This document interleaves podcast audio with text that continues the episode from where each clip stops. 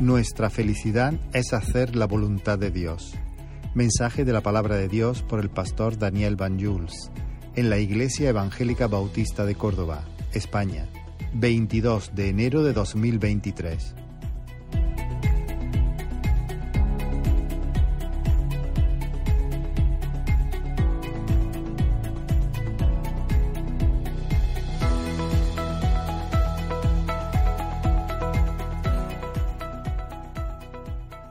Quisiera que me acompañarais en un texto bíblico en el libro de Josué. Hace unos días, seguramente vosotros también habréis hecho lo mismo, habréis escuchado y habréis dicho a mucha gente feliz Navidad, ¿sí o no? Y feliz Año Nuevo. Y no lo habréis dicho una vez, lo habréis dicho muchas veces. Y además os lo habrán dicho también a vosotros. Así que, como veis, yo llego bastante tarde para felicitaros la Navidad y llego incluso tarde para felicitaros el Año Nuevo.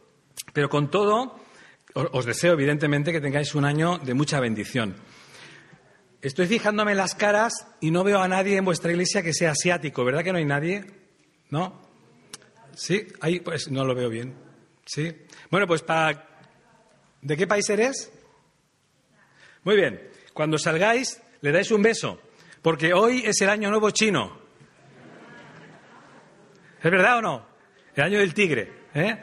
Hoy los chinos están muy contentos. Yo ya he felicitado a la Iglesia Bautista China que tenemos en Barcelona. Tenemos una Iglesia Bautista China muy potente, muy, muy ah, valiente. Y estaban muy felices hoy celebrando, lógicamente, su año nuevo, como nosotros lo celebramos, al igual que ellos, el 1 de enero. Cuando, cuando celebramos este tema del año nuevo o la, o la Navidad, nos deseamos felicidad. Feliz Navidad, feliz año nuevo. Y, y yo estos días he estado dándole vueltas al tema de la felicidad, o eso de ser feliz. ¿Qué, debe entender la gente? ¿Qué deben entender nuestros vecinos? ¿O qué esperan tener cuando les dices y les deseas que tengas un buen año, un feliz año, o incluso le añadimos una frase muy castiza nuestra, feliz Navidad y próspero año nuevo. Eso es muy nuestro, ¿eh? No se dice en otros países, pero en el nuestro siempre añadimos la coletilla de que tengas un año próspero. Claro, al final, sin querer o queriendo, estamos enviando un mensaje, yo creo que erróneo, de que la felicidad va acompañada de la cantidad de cosas que tengas o de la prosperidad que puedas acumular. Y eso, evidentemente, ya, ya, sabéis, no hace falta que yo lo recalque mucho, que eso no está en la palabra de Dios. Yo creo que la felicidad, y ahí quisiera esta mañana disertar un momentito, tiene que ser algo mucho más importante, mucho más profundo y mucho más grande que tener cosas, o que tener patrimonio, o que tener una cuenta en el, en el banco más o menos saneada.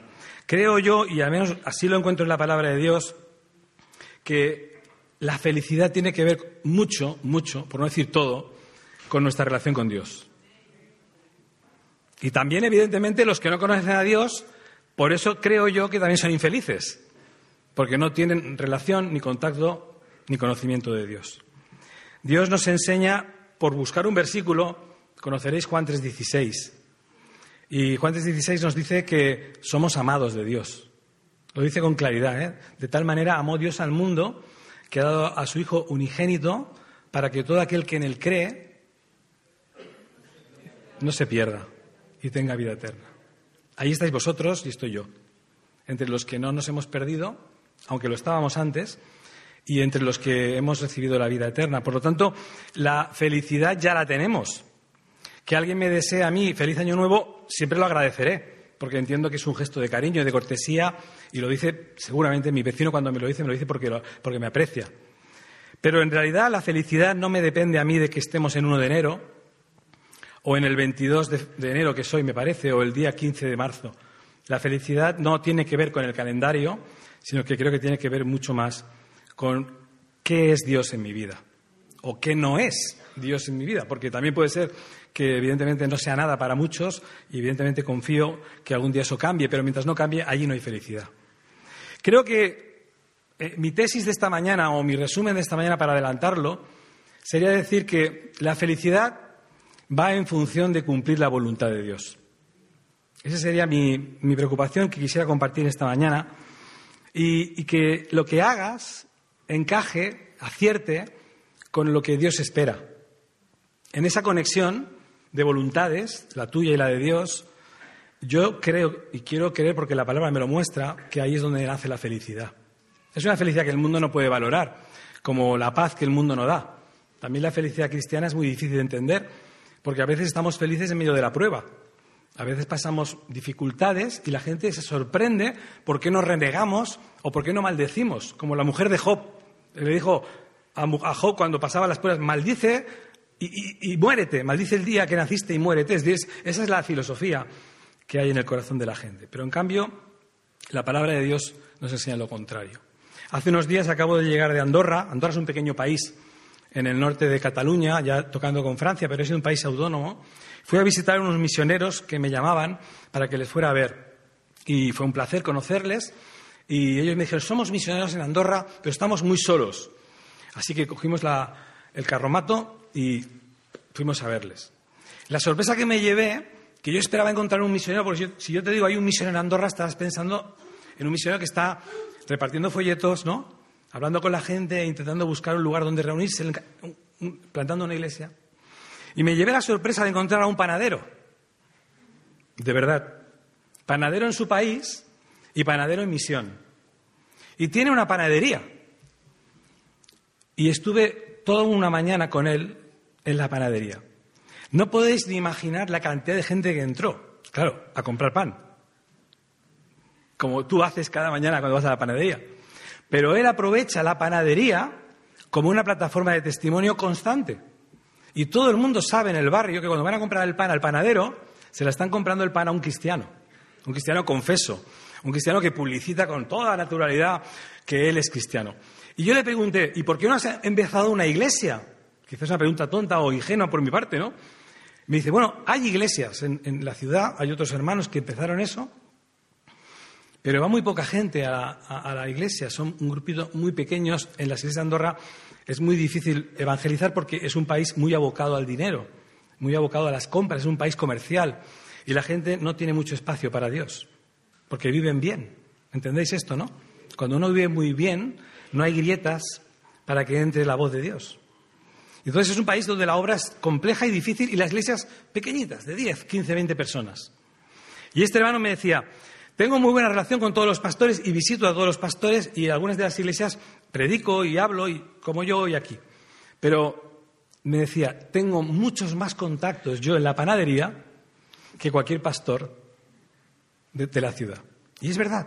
Luego hablé con algunos pastores, tenían congregaciones pequeñas, de 10, 15, 20 personas, y este panadero tiene cientos de oyentes cada día. Me hizo pensar, ¿cuál será el método, cuál será la estrategia misionera? Bueno, a él le funciona y me hizo pensar que lo más importante es que hagas la voluntad del Señor. Él fue a Andorra a predicar el Evangelio, le esperaba detrás de un púlpito, detrás de un micro, y me lo encontré detrás de una barra de panadería. Pero hace esa labor y la gente le escucha. Y tiene una audiencia constante y permanente. Todo el barrio es su audiencia. Me hizo pensar esto en el tema de la obediencia al Señor, a pesar de que las circunstancias sean mejores o peores. Y en este contexto encontré el libro de Josué, que me gustaría que me pudierais acompañar en su primera página, en su primer capítulo. El libro de Josué es un libro, como ya sabéis, de mucho movimiento, de mucha acción. Es un libro donde hay muchas guerras, ¿no? Y el texto inicial, aún no hay guerras. En el texto inicial hay un desafío. Y dice lo siguiente, ahí lo podéis ver. Aconteció después de la muerte de Moisés, siervo de Jehová, que Jehová habló a Josué, hijo de Nun, siervo de Moisés, diciendo, mi siervo Moisés ha muerto. Ahora pues, levántate y pasa este Jordán, tú y todo este pueblo, a la tierra que yo les doy a los hijos de Israel. Yo os he entregado, como lo había dicho a Moisés, todo lugar que pisare la planta de vuestro pie. Desde el desierto y el Líbano hasta el gran río Éufrates, toda la tierra de los Eteos, hasta el gran mar, donde se pone el sol será vuestro territorio. Nadie te podrá hacer frente en todos los días de tu vida. Como estuve con Moisés, estaré contigo.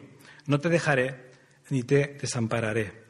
Esfuérzate y sé valiente, porque tú repartirás a este pueblo por heredad la tierra, de la cual juré a sus padres que la daría a ellos. Solamente esfuérzate y sé muy valiente para cuidar de hacer conforme a toda la ley que mi siervo Moisés te mandó. No te apartes de ella ni a diestra ni a siniestra, para que seas prosperado en todas las cosas que emprendas. Nunca se apartará de tu boca este libro de la ley, sino que de día y de noche meditarás en él, para que guardes y hagas conforme a todo lo que en él está escrito. Porque entonces harás prosperar tu camino y todo te saldrá bien. Mira que te mando que te esfuerces y seas valiente. No temas ni desmayes, porque Jehová tu Dios estará contigo en donde quiera que vayas. Tremendo texto, ¿eh? Es el texto que me dieron a mí cuando me bauticé. Lo tengo grabado aquí con fuego. Y es un texto, evidentemente, como habéis visto, de gran desafío a la figura novata de un nuevo líder de Israel como es Josué. Josué probablemente nació eh, muy probablemente bajo la esclavitud de Egipto y si eso fue así en esta edad o en este momento, pues seguramente tendrá ya casi 40 años. Y llevaba todo ese tiempo errante por el desierto con los millones de hebreos que escaparon de, Egipto. Y fue la poca historia que tenemos de él, algo, pescamos en algunos momentos, el, el, Éxodo en capítulo 17 también aparece de nuevo, y nos dice que fue uno de los doce espías que Moisés envió a reconocer Canaán. Cuando volvieron los doce espías, diez dan un reportaje negativo, ¿recordáis? Muy pesimista, está lleno de gigantes, los gigantes de Anak nos van a devorar, allí no tenemos nada que hacer, de hecho se vieron a sí mismos como langostas, ¿recordáis? Y dos, solamente dos, uno es Josué y el otro es Caleb, solo ellos dos traen un reportaje no solo optimista, sino incluso atrevido y valiente. Vamos a por ellos, vayamos porque la tierra está en nuestras manos. Solo dos de los doce trajeron un reportaje positivo y desafiante. Josué en hebreo significa, pues si tenéis algún día un hijo, Jehová es salvación. Es la misma raíz, la misma palabra que la palabra Jesús. Así que Jesús, Josué, nacen de las mismas letras y significa salvación. Y el marco en el que se encuentra este primer capítulo, el contexto en el que nos encontramos, es un, contexto de entrada triste. Hoy habéis dicho que habéis ido de entierro. Esto es un entierro, justo donde estamos ahora. Porque el texto veréis que acaba de comenzar diciendo en el versículo 2, mi siervo Moisés ha muerto. Estamos de funeral. El gran líder, el gran legislador, el hombre que Dios usó para sacar a Israel de Egipto, un hombre que no hablaba muy bien, que probablemente era medio tartamudo y que no era un gran orador, ni pretendía serlo, pero sí un hombre que fue fiel al Señor y con una paciencia que duró 40 años, este hombre ha muerto. Y ante la muerte de este hombre, el, propio Moisés, antes de morir, ya reclamó un relevo que el Señor señaló en la figura de Josué. Así que nos encontramos en este momento de que Josué es el nuevo líder, es un líder no tanto jurídico, ya no tendrá que escribir la ley, la ley está escrita ya por Moisés, pero se va a pedir a Josué que sea un líder político y militar de Israel, porque lo que le pide Dios es muy rotundo lo que le pide es que se levante y que cruce el Jordán con todo ese pueblo. Es decir, la invitación de Dios es una invitación al movimiento y a la acción. Y Josué tendrá que ir a ponerse en marcha para pasar a una tierra, esa es la voluntad de Dios, a la cual probablemente otros no querrían ir, porque al otro lado ya sabía él, porque había investigado la tierra, que había grandes gigantes, había gente peligrosa y que a lo mejor incluso su vida podía estar en juego. Así que Dios pone a Josué contra las cuerdas. No sé si te has sentido alguna vez que Dios te ha puesto contra las cuerdas, yo muchas veces lo he vivido. Pero Josué también, y no le pide que cruce el Jordán y acampe tranquilamente con sus tiendas como habían acampado durante 40 años dando vueltas por el Negev y por el desierto, sino que ahora le dice que cruce el río, el río Jordán, es muy simbólico, por cierto, lo van a cruzar en seco, al igual que se marcharon de, Egipto cruzando en seco, también van a entrar en, el Jordán sin mojarse. Pero la misión que tienen por delante es una misión sacrificada, una misión que invita al miedo, que invita al temor. Van a tener que derrotar una tierra de gigantes, van a tener que conquistar como si ellos fueran un ejército preparado, cuando lo que son es básicamente un pueblo liberado de esclavos. Hace 40 años aún movían la paja y el barro en Egipto. Por lo tanto, no es un pueblo militarizado ni preparado para la guerra, pero Dios le pide a Josué, cruza el Jordán y prepárate para conquistar la tierra y para derrotar a enemigos Y para hacer desde aquí hasta aquí, desde allá hasta allá, le marca el perímetro y le dice, todo esto será tuyo. Desde el río Éufrates, desde el Líbano, desde la tierra de los Eteos hasta el gran mar, el mar, mar Mediterráneo, todo este territorio es tuyo. Yo no sé cómo responderías tú, pero si yo fuera José me hubiera puesto a temblar de arriba abajo. Quizás yo no tengo la fe, segurísimo, que tuvo Josué, pero conozco a muchos que hubieran incluso no solo temblado como yo, sino que hubieran dado la vuelta y se hubieran ido corriendo. Porque hubieran dicho, no, Señor, yo ni sirvo, como también lo había dicho Moisés, yo no sirvo, pero José también podía decirlo, ni tenemos un ejército preparado, ni estamos listos para una guerra de este calado contra unos enemigos que están, sí, muy bien preparados para la defensa. La voluntad de Dios, qué extraña es a veces. Qué sorprendente que es a veces entender lo que Dios quiere para nuestras vidas. Y a veces Dios quiere cosas que yo no quiero hacer, que mi cuerpo rechaza, que mi mente racional dice, no deseo hacer esto, Señor. Y el propio Jesús, recordaréis su frase en el Getsemaní, si puede ser que pase de mí esta copa. ¿Nunca habéis orado así al Señor?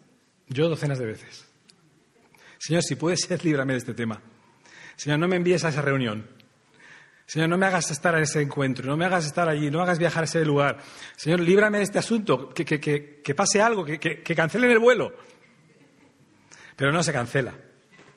Y acabo yendo. Así que la voluntad de Dios es siempre perfecta para nuestras vidas, pero no siempre deseable.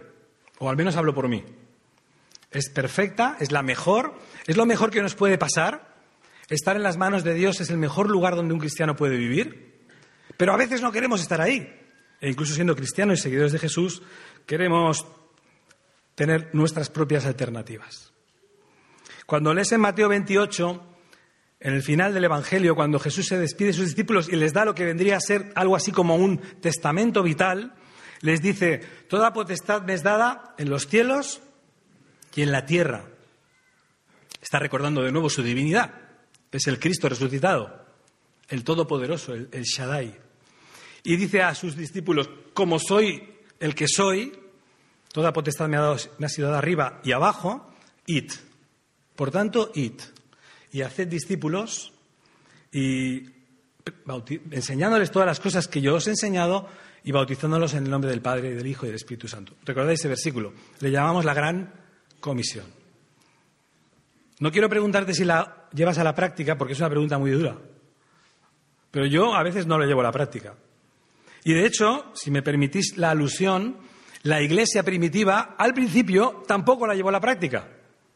Aunque Jesús les enseñó claramente que tenían que ir a evangelizar a todos los pueblos y a todas las naciones, la iglesia primitiva en el principio se reunía en el templo cada día, muy acurrucados, muy cómodos y felices de estar juntos. Pero a ninguno se le ocurría ir a Samaria. Una Samaria imposible. A ninguno se le ocurría ir a los pueblos vecinos, mucho peor. Pero eso es lo que le había pedido Dios a su iglesia, o lo que le ha pedido Jesús a su iglesia. Porque cuando pasas la página donde está ese versículo, pasas al libro de Hechos y ves Hechos 1.18 y dice, me seréis testigos en Jerusalén, nuestra ciudad, en Judea, nuestra provincia más cercana, en Samaria, donde no quieres ir, como buen judío ninguno quiere ir a Samaria, y dice hasta lo último de la tierra.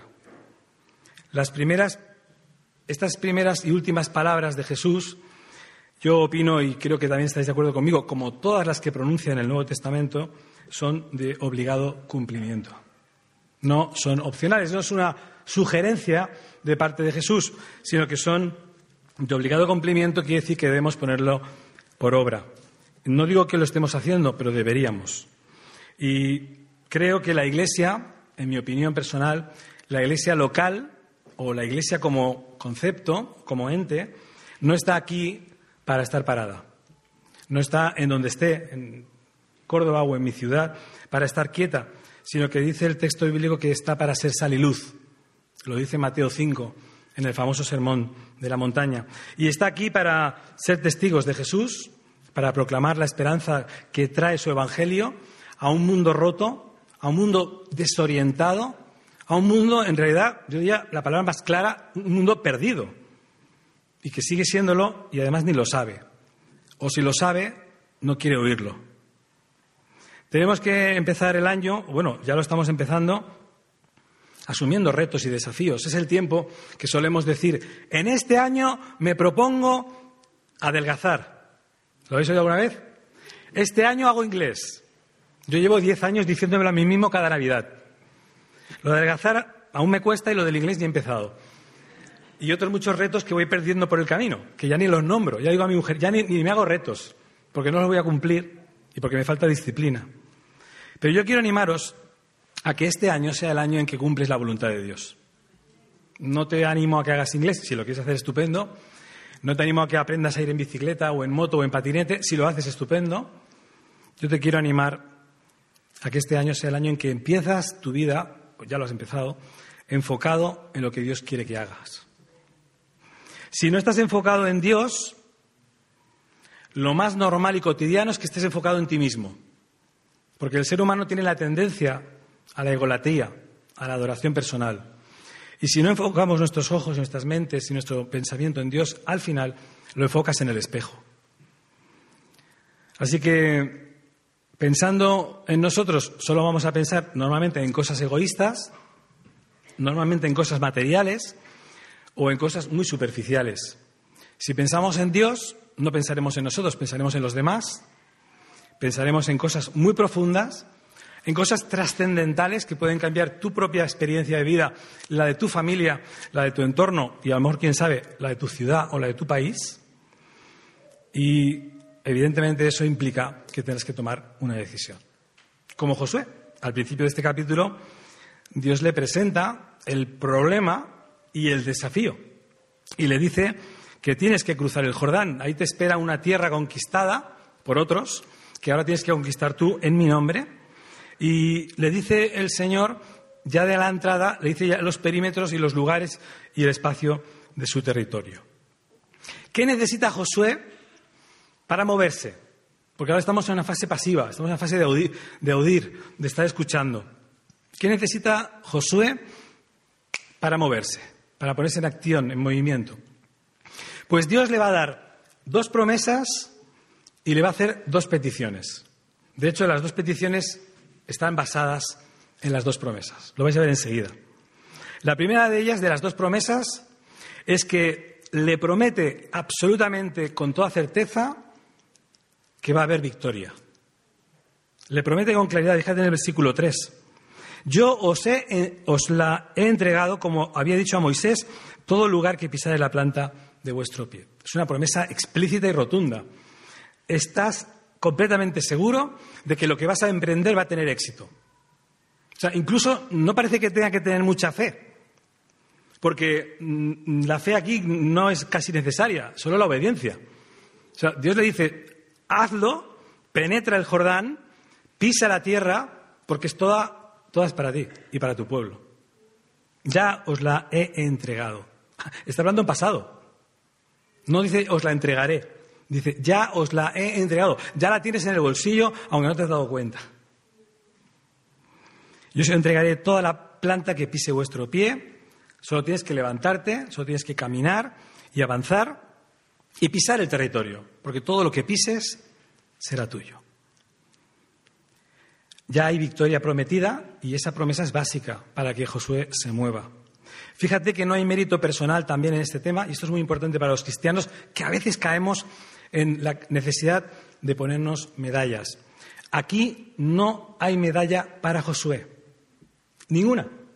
Porque le dice el Señor que ya lo tienes todo de mi parte. Josué es un ejecutor de la voluntad de Dios, pero no tiene mérito personal porque lo que va a hacer simplemente es obedecer al gran jefe. Nadie te podrá hacer frente, le promete Dios, en todos los días de tu vida. Por lo tanto, está desafiando a Josué a que acepte un reto que tiene garantías de victoria. Es decir, no te preocupes, aunque parezca que hay muchos gigantes, aunque parezca que la tierra está dominada por grandes ejércitos, eh, no hay posibilidad de pérdida. Solo puedes ganar. Y a veces esto nos cuesta mucho a los cristianos. A veces nos cuesta aceptar que cuando Dios nos manda a un proyecto o a una misión, estamos yendo en nombre de Él, tenemos que tener también su promesa de victoria. Si estudias una carrera universitaria, con, este con esta promesa de victoria tuya, es una garantía de que va a ir al final.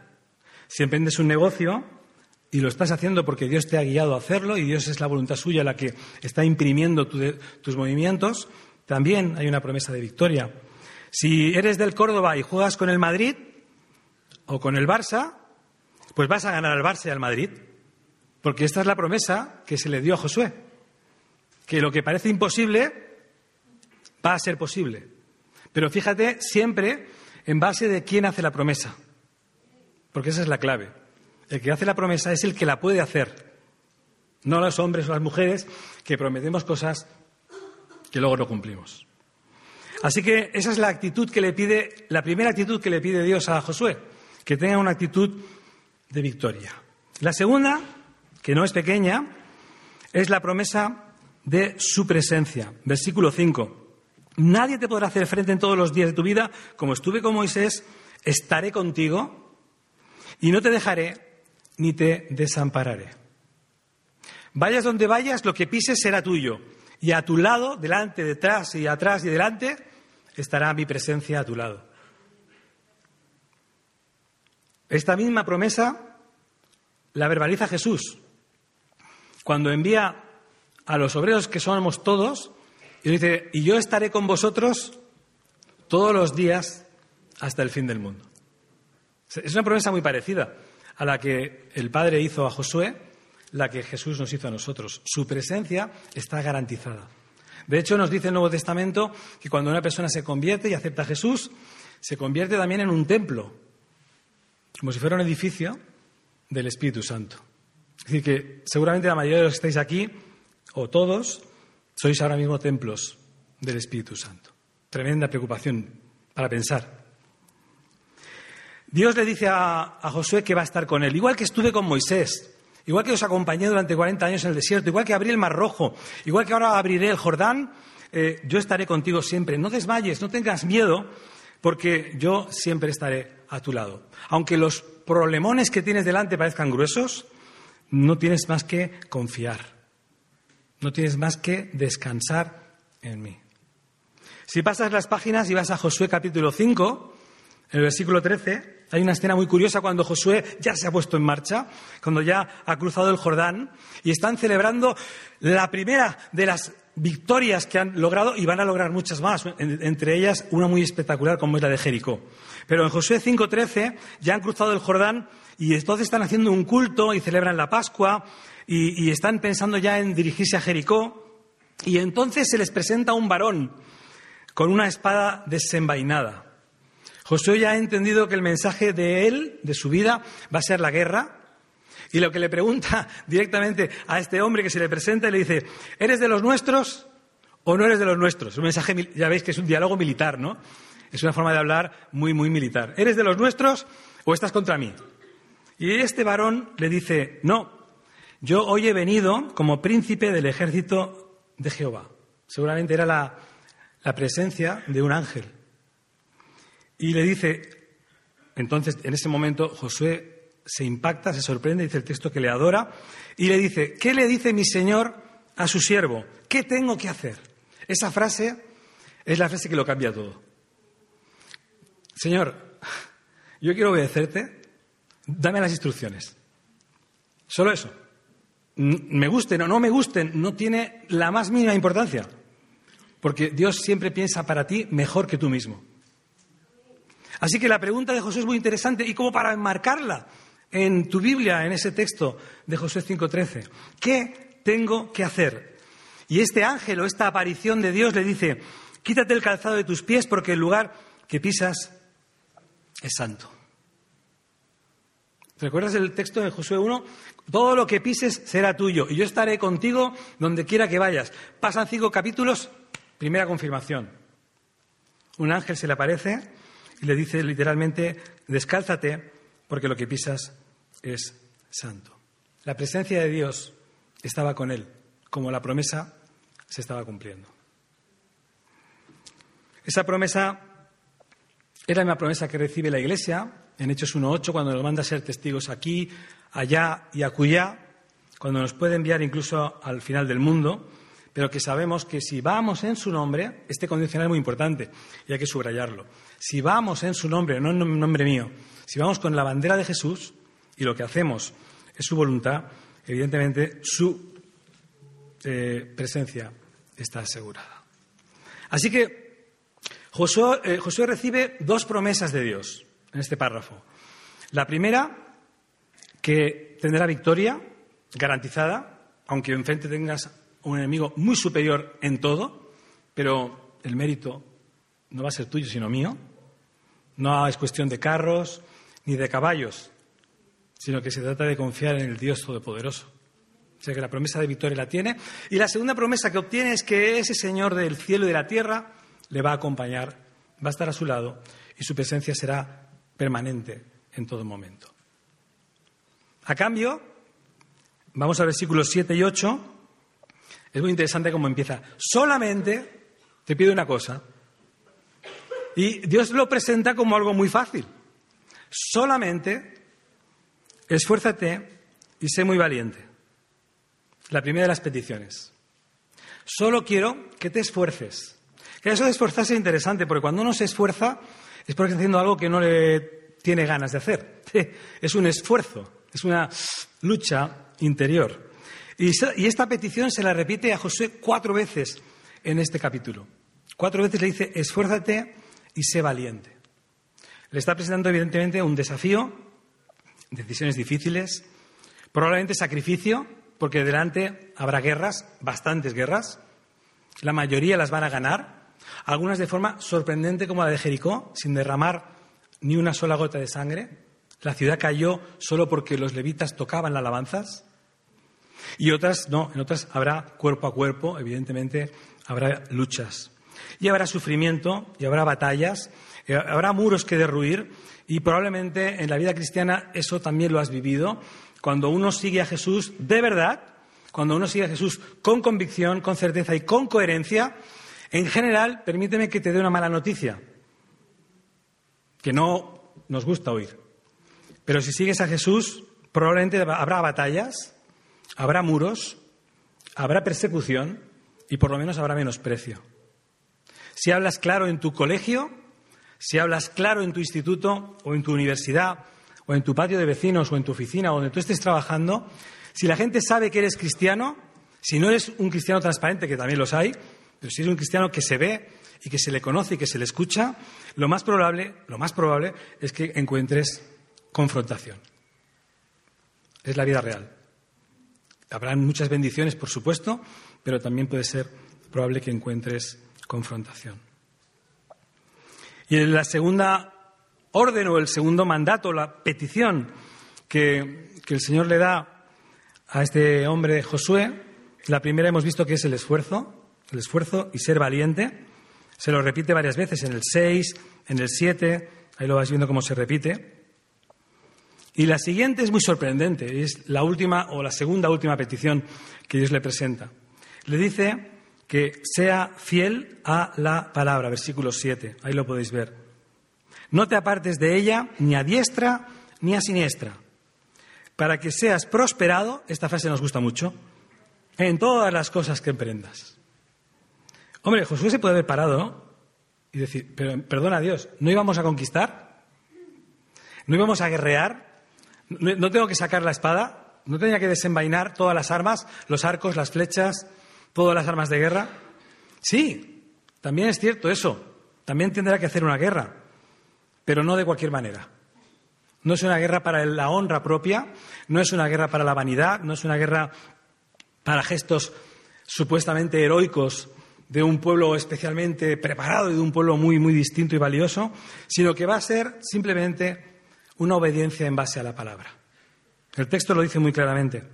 No te apartes de ella ni por un poco, ni a la derecha, ni a la izquierda. Porque si eso lo haces, si no te apartas, tendrás prosperidad. Pero al, revés será al revés. Si te apartas, Dios no te va a prosperar ni, te va a bendecir. De nuevo es un mandato, no es una opción. De nuevo es una obediencia personal. Dice que, ahí te dice que te mando. Lo conoces el versículo, el versículo 9 con el que termina el párrafo. Mira que te mando, no te lo ruego, no te lo suplico, te mando que te esfuerces y seas valiente. Lo repite cuatro veces. Es interesante, ¿eh? cuatro veces en un solo párrafo. Es porque habrá que ser muy, muy esforzado y habrá momentos para la cobardía en que uno tendrá que ser valiente. Es decir, Josué sabe, o mejor dicho, el Señor sabe lo que hay en el corazón de Josué. Y le repite cuatro veces, esfuérzate, esfuérzate y sé valiente. Pero además de esto, no olvides la palabra, porque la palabra tiene que acompañarte en todo tu camino y tendrás que estar atento a ella para obedecerla y no apartarte ni un milímetro. Es interesante porque a veces creemos que Dios nos puede llamar a hacer grandes cosas y también, también evidentemente nos llamará a ello, pero en ocasiones Dios nos llama a cosas nada heroicas, nada potente o nada impresionante. A veces nos llama a tomar decisiones pequeñas o decisiones sencillas que nacen de nuestro tiempo de oración, que se derivan en disciplinas espirituales, que son sencillas, que todos las conocemos y que forman parte del pack de la vida cristiana. La oración, la evangelización, la comunión, la ofrenda, la lectura de la palabra, todas ellas son disciplinas nada heroicas. Nada de eso lo vas a hacer porque tengas un poder sobrenatural. No eres Superman por hacer eso. Dios te pide que lo hagas por ser simplemente seguidor de Jesús. Así que las pruebas que nos pide a nosotros en este momento Dios no son heroicas ni valerosas, simplemente son sencillas, cotidianas, pero importantes para nuestra vida cristiana y la de los que nos rodean. Nunca se apartará de tu boca, no solo de tu mente, fíjate lo que dice, de tu boca, es decir, verbalizarla, nunca se apartará de tu boca este libro de la ley, sino que de día y de noche meditarás en él, para que guardes y hagas conforme a todo lo que en él está escrito, porque entonces harás prosperar tu camino. Versículo 8, y todo te saldrá bien. Este es el párrafo, o este es la introducción a un libro que luego va a haber muy poca reflexión posterior, porque luego sí va a ser un libro de batallas. Ya lo podéis ver solamente ya en el siguiente capítulo 2, cuando ya empiezan los movimientos y las acciones enviando espías a Jericó. Si vas pasando páginas, básicamente son batallas de conquistas, de guerras, de enfrentamientos, de batallas. Es un libro donde hay mucha, mucha acción militar. Pero Dios le llama a esto a, Josué, igual que nos llama a nosotros a estar activos y no a estar pasivos. Quiero terminar con las dos cosas que Dios enseña, en este caso cuatro, que Dios nos enseña. Dos promesas muy sencillas que habéis visto conmigo. La promesa de victoria, la promesa de presencia. No solo para Josué, también para la iglesia del siglo XXI, también para la iglesia de Córdoba, también para tu vida personal. Porque la palabra de Dios, sabéis que no caduca y es válida también para nosotros. Y si le dijo a Josué que tendría victoria y que tendría su presencia, yo quiero ser como Josué. Y quiero serlo incluso cuando Dios me pedirá cosas que no me vienen mucho, mucho en gana de hacerlas. Pero si son de Dios y vienen de Él, también hay que discernir bien cuando es la voluntad de Dios y cuando no somos nosotros que nos engañamos, pero si tenemos la claridad de que es Dios el que nos lo pide, yo quiero ser como Josué, quiero contar con la victoria asegurada y con la promesa y la presencia de Dios a mi lado. Y a cambio, estoy dispuesto, y espero que tú también, a actuar como Josué. Y con esas dos promesas puedas poner en marcha las dos peticiones. Esfuérzate y sé valiente y sé fiel a la palabra. Que el Señor os bendiga de todo corazón, que el Señor prospere vuestro caminar y vuestro testimonio en vuestra casa, en vuestro hogar personal, en vuestra familia. Seguramente, si te pasa como a mí, seguramente no todos en tu casa serán cristianos. Seguramente a lo mejor tu cónyuge no lo es, o tus padres, o tus hijos. Esa también puedo decir que es mi experiencia. En mi familia soy el único cristiano. Y oro por mi familia y oro para que el Señor algún día les toque el corazón. Así que mi primer campo misionero está en mi cocina y en la tuya también. Así que yo quiero animarte a que seas valiente, te esfuerces, seas fiel a la palabra, esas son las acciones, en base o apoyándote en la almohada potente de que Dios está contigo en su presencia permanente y que en el momento, en el tiempo y en la forma que Dios quiera, Él te dará la victoria. Señor te bendiga.